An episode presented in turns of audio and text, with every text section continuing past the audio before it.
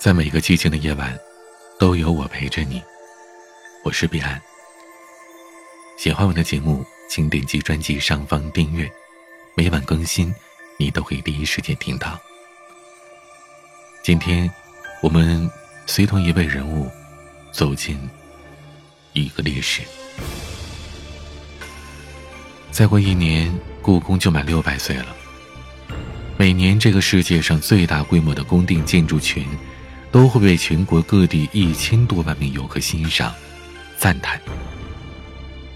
而最近几年，故宫似乎有点不一样了。买票排队仅需十分钟，嫌麻烦还可以网上购票。黑乎乎的紫禁城大殿首次被点亮，返聘已经退休的能工巧匠来修缮文物，甚至很多从中央美院、清华美院毕业的年轻人也加入到了这个队伍。二零二零年，故宫整体开放面积将会扩大到百分之八十，养心殿、御膳房等禁地都将开放。而这一切不得不归功于单霁翔，故宫博物院的看门人，隐藏在紫禁城的扫地僧。在央视文化类节目《朗读者》上，董卿形容这位六十多岁的院长，终日奔波苦。一刻不得闲。从建筑学老师做到规划局局长，又从国家文物局局长做到了故宫博物院院长。单霁翔的一生从未离开过古建筑与文物保护工作。因为挚爱和专注，故宫里的一花一草、一树一木、一砖一瓦，在他眼中都是活态的生命体。如今，单霁翔正将故宫这座瑰丽辉煌的宫殿一点一点褪去神秘的面纱。二零二零年，故宫建成六百周年，单霁翔心心念念的是把壮美的紫禁城完整的交给下一个六百年，让故宫真正的走向故宫博物院。二零一二年一月。单霁翔就任故宫博物院院长，受命上任的单霁翔做的第一件事就是一间间房屋的走访，查看故宫。这一走就走了五个月，踏破了布鞋二十多双，他终于走遍了故宫九千多间房屋。史称六百年，只有两个人走遍了所有的房子，一个是单霁翔，一个是他的秘书。周高亮走完故宫九千多间房屋之后，单霁翔的内心发生了微妙的变化。做游客的时候，看到其他游客抽烟，他不觉得有什么异样；可做了院长，再看到其他游客抽烟，他简直不能忍。就单凭这一个细节，就让他发现自己已经把故宫放上心头，开始把这里当成家了。二零一三年，单霁翔提出开放区不允许有一片垃圾。起初，他看到垃圾，亲自弯腰去捡；砖石缝里有烟头，他就亲自去抠。就这一年，他捡的烟头就有一千多个。他说：“我想把这儿当成家，有一种想呵护每一个角落的冲动。”弯腰俯身，是下属对单霁翔最鲜明的印象。他要求一片垃圾落地之后，两分钟之内必须有人清扫掉，所有的犄角旮旯干干净净。久而久之，由于地面十分整洁，游客也不忍心扔了。单霁翔又在2014年提出，屋顶不能有草，飞鸟或者大风将草籽带到了房顶，草的生命力是很强的，生长的过程中会拱瓦。瓦松动就会漏雨，导致木头腐朽，而木结构的古建筑就得大修。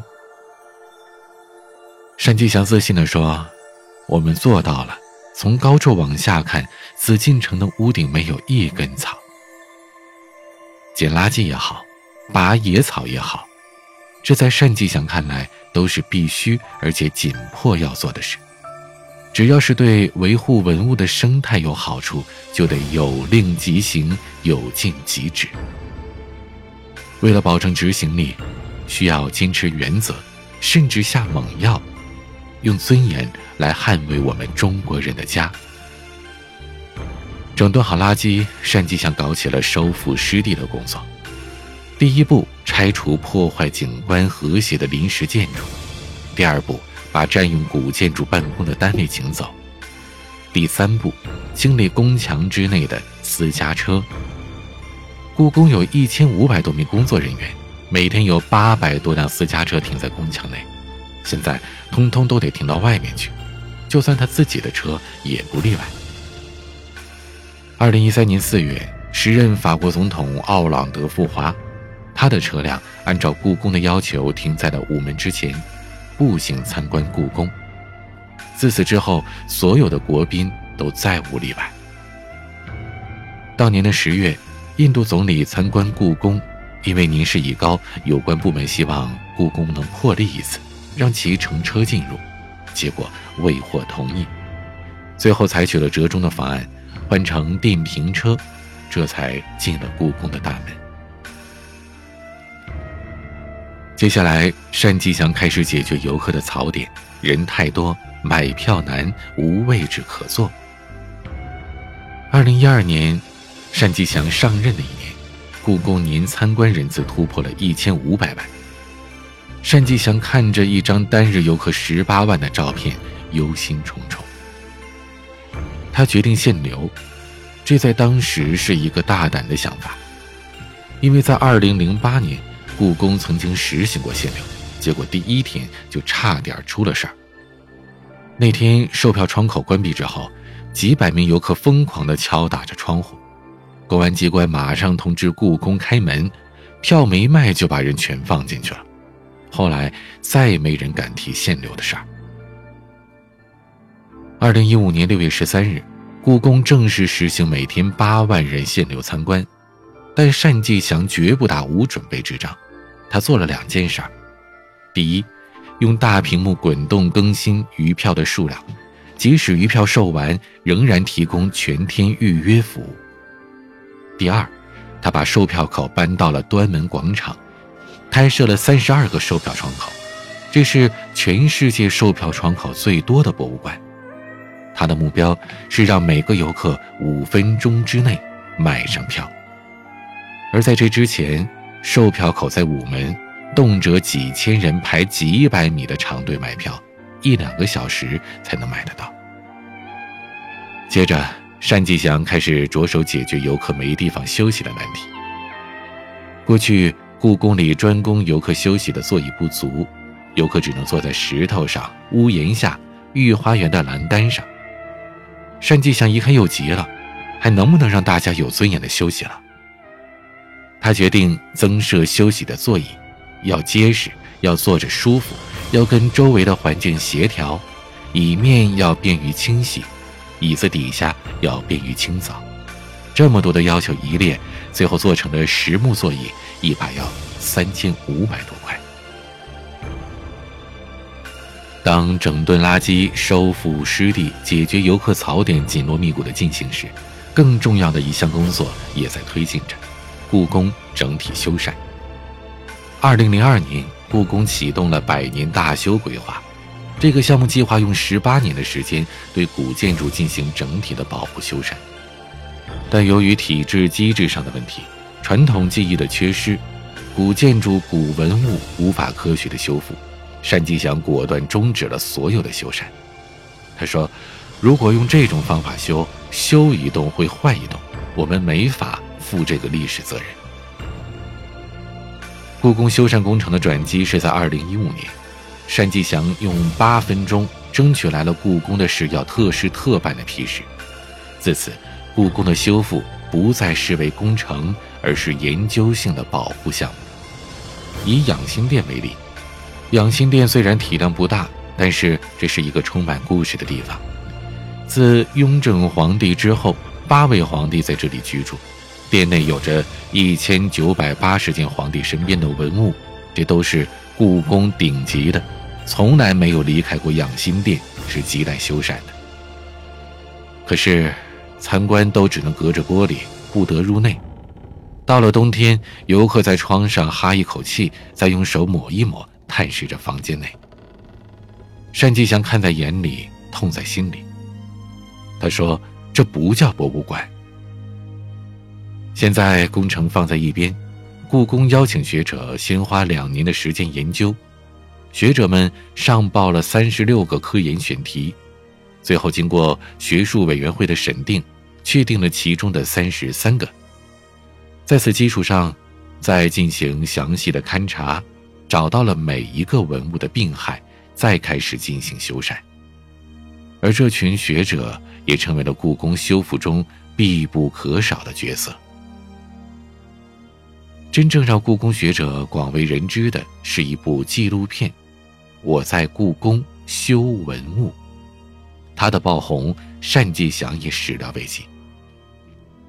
他说：“没想到有那么多的九零后、九五后的年轻人强势围观，今年有一万五千人报名，希望来故宫修文物。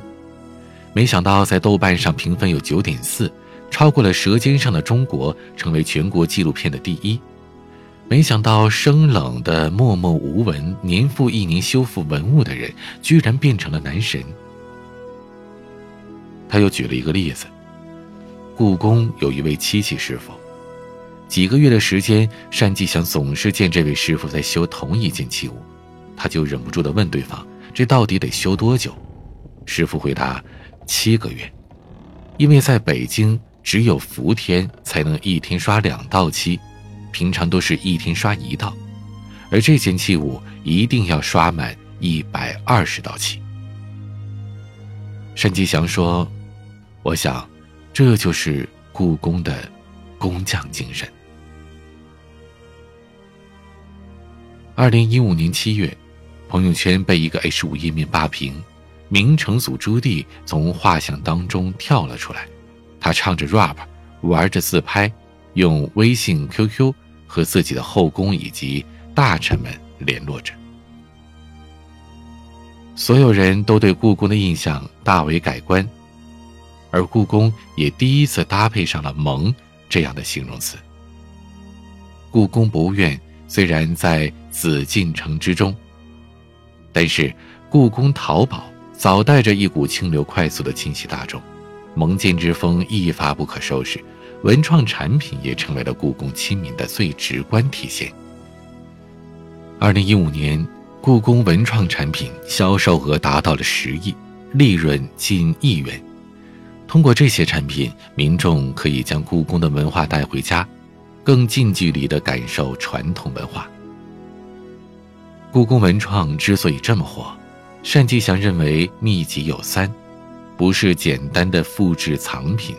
要研究今天人们需要的信息和生活的需求，挖掘藏品的内涵，寻找与今天社会生活的对接点，用文化影响人们的生活，不断的追踪使用先进的科学技术手段，追寻无限远的传播能力。每天早上不到八点，作为故宫博物院的看门人，单霁翔就会出现在紫禁城里。从神武门向西沿故宫巡查一圈，贯穿着单霁翔自二零一二年初上任至今的每个工作日。二零一九年四月八日，单霁翔退休。二零一九年五月，单霁翔受聘为故宫博物院故宫学院院长。单霁翔说：“当朝霞满天的时候，当日落西山的时候，当月亮升起的时候。”望着故宫，他心底就漫出了一种静静守护故宫的幸福。为了把壮美的故宫交给下一代人的质朴理想，再苦再累，都值得。今天的晚曲，李宇春演唱《唐人街》。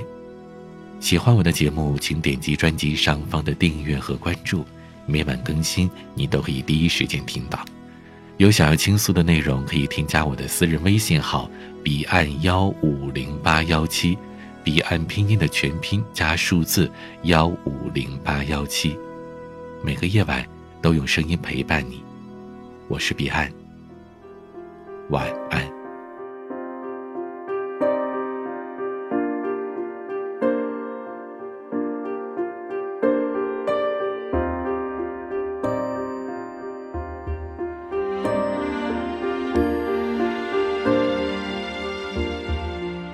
究竟是一站还是分店？你磨的豆浆是甜还是咸？明天是腊月还是新年？谁斗胆第一个吃了螃蟹？有语言没宣言，福字儿要倒着写，九年尊